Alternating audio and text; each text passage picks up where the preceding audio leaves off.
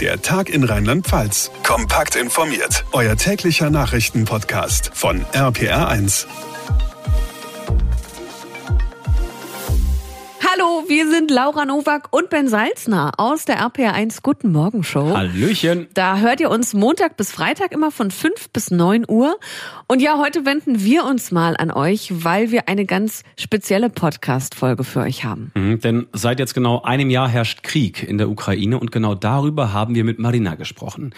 Marina kommt aus der Ukraine, hat aber wegen ihres Studiums in Deutschland gelebt und ist mit Beginn des Krieges wieder zurück in ihre Heimat. Wie lebt es sich mitten im Kriegsgebiet? Gibt's sowas wie einen Alltag für die Menschen dort? Und welche Bilder haben sich in ihren Kopf gebrannt? Ein auch für uns sehr bewegendes Interview, das wir hier mit euch teilen wollen. Einen schönen guten Morgen, Marina. Ja, guten Morgen zusammen. Marina, du hast ähm, in Deutschland studiert und ähm, in Deutschland gelebt, bist aber kurz nachdem der Krieg vor einem Jahr ausgebrochen ist, wieder in die Ukraine zurückgegangen, um zu helfen, ne? Richtig, ja. Also ähm, am 24.02. war ich komplett zerstört, wie alle Ukrainer. Ja. Und äh, ja, ich habe einen Tag gebraucht, um mich irgendwie zu sammeln. Und ähm, am nächsten Tag bin ich gegangen und ein Auto gekauft, ein altes ähm, Auto. Und äh, ja, ich wollte unbedingt zurück. Ähm, meine ganze Familie ist in der Ukraine und äh, es war so, als ob ähm, alles verglutet und äh, ich bin in Sicherheit im Ausland. Äh, das konnte ich so nicht lassen. Deswegen bin ich zurückgefahren. Also du hast dir extra dafür ein Auto gekauft, aber hattest du denn nie Zweifel? Also äh, hat, hat Angst bei dir keine Rolle gespielt, dass du dich jetzt auch in, in Gefahr begibst? Ähm, natürlich hatte ich Angst.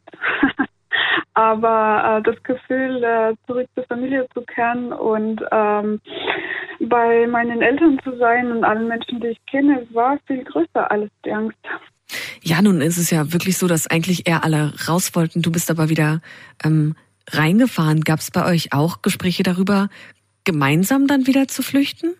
Ähm, also ich habe noch eine verrückte Ukrainerin in Berlin gefunden und äh, wir sind dann zusammen aus Berlin losgefahren und eigentlich dann an der ersten Grenze, an der polnischen Grenze, der Zollbeamte hat etwas äh, Tränen in den Augen gehabt, weil ja, es war eine Schlange in Richtung zurück und wir zwei, das einzige Auto mit deutschen Kennzeichen, ist dann in die andere Richtung gefahren.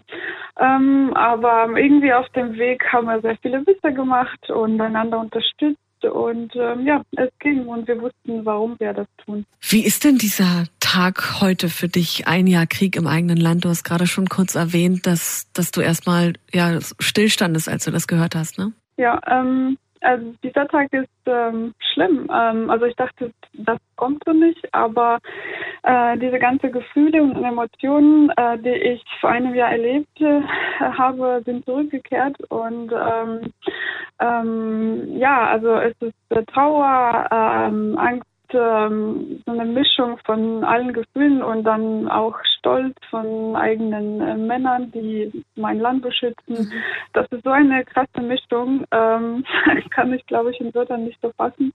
Aber ja, ähm, ich habe auch mit meiner Psychologin gesprochen und sie hat mich, mir, äh, mich vorgewarnt, dass äh, es gibt so sowas wie ähm, ähm, Jubiläum-Trauma oder so nennt man das. Und äh, auch wenn das positive Gefühle sind, Hochzeit oder weiß ich nicht, Hochzeitstag, kommt das. Und in diesem Fall äh, kam alles zurück, was vor einem Jahr geschehen ist im Krieg.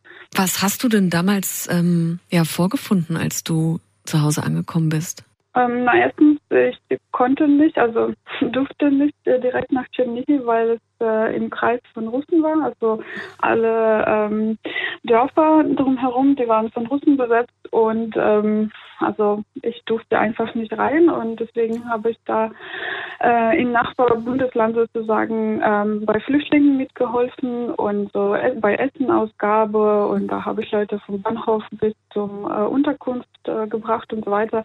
Aber jeden Tag äh, habe ich überlegt, wie ich zurück nach Hause komme und als dann Anfang April ähm, alles ähm, ja, befreit wurde von den Ukrainern, dann durfte ich endlich zurück. Also ich konnte meine Familie über 44 Tage nicht sehen und das war sehr schlimm und äh, weil es auch mh, hm, teilweise tagelang, wochenlang keine Verbindung gab mhm. und äh, ja, schlimme Zeit. Das heißt, du warst eigentlich vor Ort in deiner Heimat, bei deiner Familie, konntest deine Familie aber nicht sehen und teilweise auch nicht hören, nicht sprechen, weil es keine Verbindung gab. Also absolutes Richtig. Horrorszenario. Richtig. Jetzt haben wir gerade schon angesprochen, dieser Krieg dauert jetzt genau ein Jahr an. Wie müssen wir uns, Marina, euren Alltag vorstellen seit einem Jahr? Also mal ganz doof gefragt, äh, kann man arbeiten gehen, können Kinder noch in die Schule gehen? Wie sieht es bei euch aktuell aus? Ja, also meine Wohnung äh, guckt auf die Hauptstraße hier in Chernihiv und ähm, freue mich jeden Morgen Kinder zu sehen, die äh, zu Kindergärten gehen oder Schüler, die zur Schule gehen. Leute, die sich beeilen, zum Office zu fahren oder sonst was. Ähm, ich habe das Glück, dass ich von zu Hause aus arbeite und äh, als äh, der Krieg ausge ausgebrochen ist, ähm, bin ich ja zurück und durfte weiterhin meinen äh, Job ausüben. Und dafür bin ich sehr dankbar, obwohl ich für sechs Wochen Sabbatical genommen habe. Aber generell Alltag ist so ganz früh oder nachts startet die Sirene. Das heißt, dass irgendwo ein russischer Flieger oder Rakete äh, drum, also im Himmel fliegt und alle müssen runter. Leider haben nicht alle Häuser äh, sozusagen ähm, ähm, Untergeschoss. Ja. Ähm, ja, ja, richtig sozusagen. Bunker. Zum Beispiel, äh, ich wohne in einem neun, neun Etage Haus und äh, mein äh, Haus hat das nicht. Das heißt, mhm. ich bleibe einfach in der Wohnung. Am Anfang war es anders. Ich bin dann raus und zum Nachbarbunker gegangen, aber äh, ja, nach einem Jahr ähm, sitzt du da und denkst, ja, okay, äh, hoffentlich passiert nichts. Genau, also Leute gehen zur Arbeit.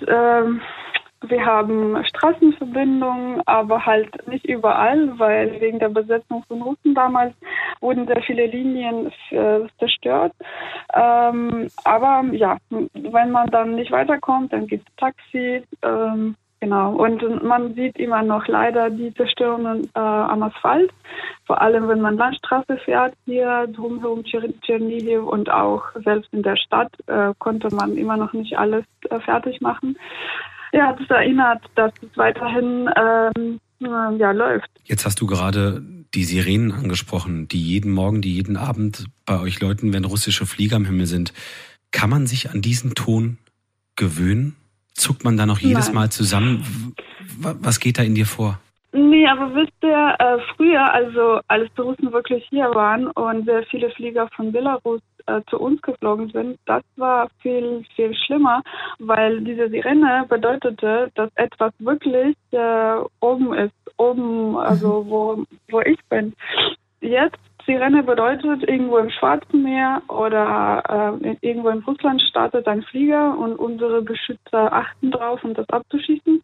Und das gibt das Gefühl äh, von Sicherheit, wenn ich mich so ausdrücken kann, aber mhm. das ganz anderes Gefühl. Allerdings, das ist sehr laut, vor allem dieser Signal ist direkt an meinem Haus. Das mhm. ist so laut, dass, ähm, ja, äh, angewöhnt habe hab ich mich immer noch nicht.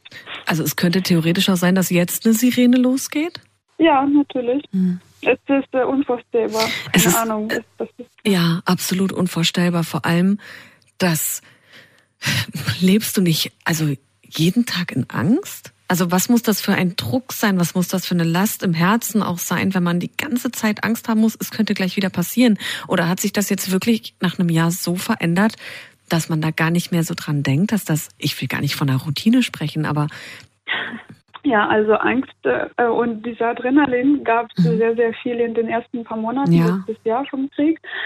Ähm, jetzt, ähm, jeder Ukrainer ist äh, so überzeugt von, unsere, von unserer Armee, dass die Jungs uns beschützen, dass wenn ihr hier äh, in der Straße laufen würdet, würdet ihr sehen, dass äh, wenn die Renne losläuft, äh, laufen Leute weiterhin, äh, keiner rennt zum Bunker. Also wir haben das Gefühl von Sicherheit bekommen, dass wir beschützt werden. So sieht es jetzt aus.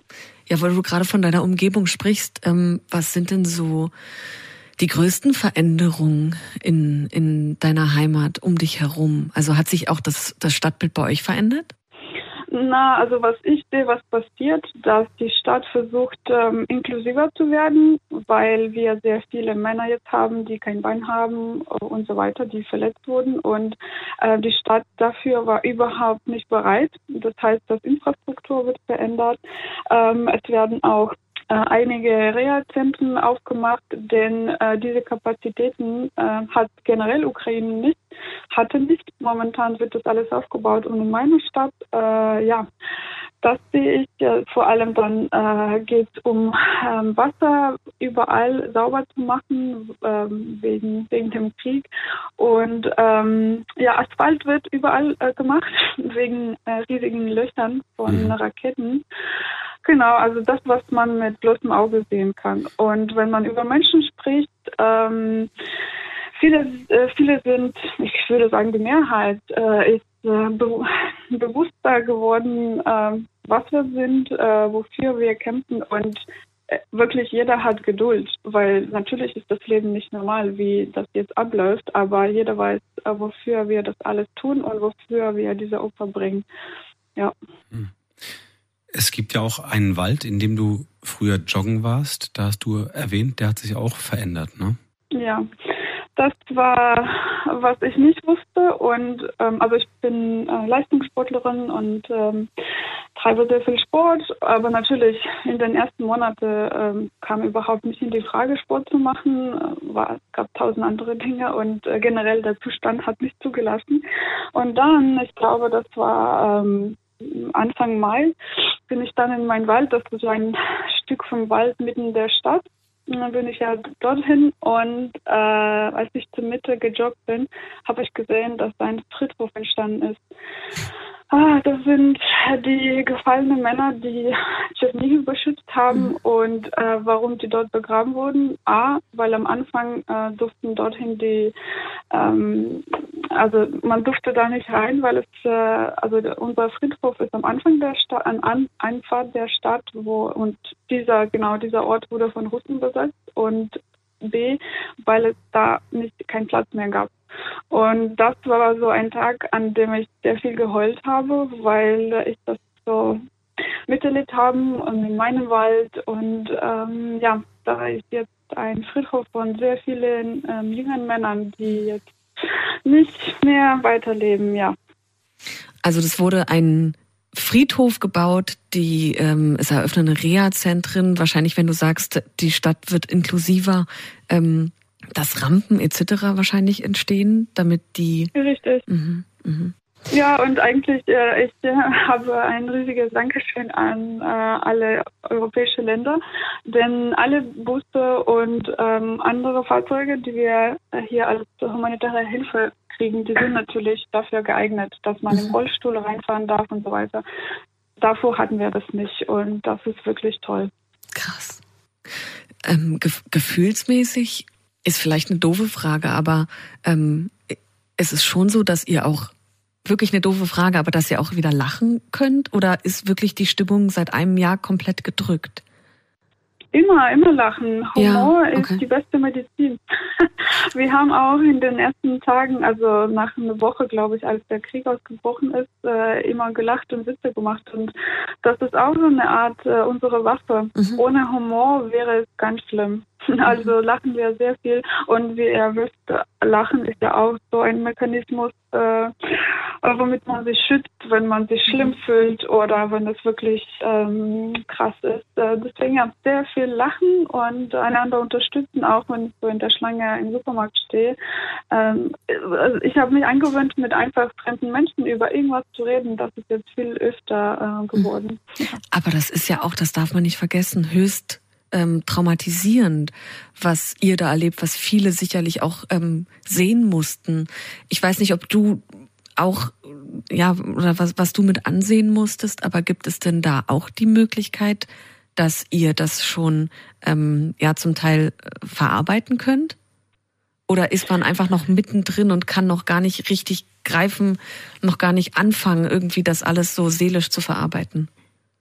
Hm, also ich selber habe das, glaube ich, zum größten Teil verarbeitet, weil ich äh, tote Körper äh, auf Straßen gesehen habe und Blut und so weiter, äh, weil ich dann ein äh, paar Monate später äh, zu meiner Psychologin gegangen bin. Mhm. Aber ähm, sehr, sehr viele Menschen denken, dass das in Ordnung ist und ähm, also die gehen zu keiner Psychologen oder Therapie oder was auch immer. Und das ist ein großes Problem. Über Ukrainer sagt man jetzt, dass es eine unausgesprochene Nation ist, weil äh, viele denken, sie schaffen das alleine. Mhm. Und das stimmt nicht. Mhm. Und äh, deswegen brauchen wir wirklich diese Reha-Zentren nicht nur, wo man Therapie hat, mhm. also Physiotherapie oder psychologische Hilfe, sondern wo man Frauenkreisen hat, Männerkreisen hat, mhm. in denen man erzählen kann, äh, was man erlebt und dann somit äh, so eine Heilung sozusagen bekommen. Mhm. Ja.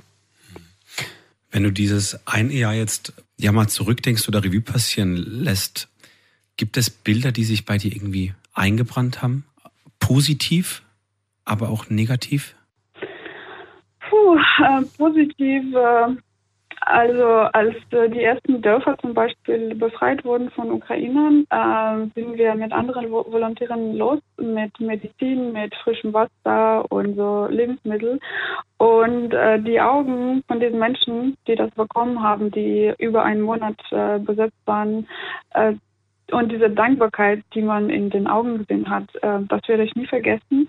Es gibt immer noch so ähm, ältere Menschen, die mir Päckchen schicken jetzt mittlerweile mit äh, Danksagungen und so hausgemachten Marmelade oder so. Und äh, für mich bedeutet das, dass ich, ich dachte am Anfang, ich tue sowas von unwichtiges Zeug, aber dann, äh, als ich diese Menschen gesehen habe und dann jeden Tag mehr und mehr, habe ich verstanden, dass jeder einfach an seinem Platz ist und macht das, was man kann und äh, ja, das bringt uns weiter. Ähm, negativ, wie ich schon erwähnt habe, ich habe einfach ähm, tote Körper gesehen und äh, sehr viel Blut. Und eigentlich dachte ich, ich werde das viel schlimmer aufnehmen. Aber das äh, ging bei mir irgendwie richtig schnell vorbei. Ich habe das immer noch natürlich und ich werde das für immer in meinem äh, Kopf haben, aber äh, ja, ist jetzt irgendwie, denke ich, verarbeitet. Das ist, oh, das haut einen richtig um so. Ähm, die, die gefallenen Soldaten, ähm, ja, an die wird eigentlich auch immer noch jeden Tag gedacht, ne? Ja, mh, hm, vor allem, weil äh, sehr viele Sportler, mit denen ich früher zusammen trainiert habe, mit denen ich an Wettkämpfen teilgenommen habe. Ähm, sehr viele sind jetzt nicht mehr da und ähm, ich war zum Beispiel letztes Wochenende ein richtig guter Kumpel von mir besuchen, der ähm, Scharfschütze ist und wurde zum dritten Mal schon verletzt und er sagt auch, dass er auch nach dieser dritten Verletzung geht zurück. Also das Gefühl von ähm, Patriotismus mhm. und dass man eigenes Land beschützt und das, äh, das ist das Wichtigste momentan, was, was es ist, ist halt bei jedem Mann, der jetzt an der Front ist, äh, präsent und das kann ich nur bestätigen. Und ähm, ja, also äh, das Ziel von der Gemeinschaft hier ist einfach diese Männer äh, nach dem Krieg äh, zurück ins zivile Leben mhm. bringen zu können, die zu rehabilitieren und somit unser unendliches Dankeschön auszudrücken. Es gibt jeden Tag eine Schweigeminute auch für die, ne? Richtig, um 9 Uhr früh. Normalerweise bin ich im Auto um diese Uhrzeit und dann halte ich an eigentlich. Äh, es passiert um 9 Uhr früh und dann hört man ähm, 60 Mal ähm, die Uhr sozusagen ticken und ähm, am Anfang sagt man, ähm, wir bleiben jetzt stehen, wir bleiben ruhig, um alle Gefallene ähm, zu ehren sozusagen. Also jeden Tag steht quasi um 9 Uhr kurz alles still. Richtig, mhm. ja. Mhm. Du hast gerade angesprochen, dass natürlich auch deine Freunde, deine Bekannte, die männlichen ähm, Bekannten ähm, jetzt Soldaten sind.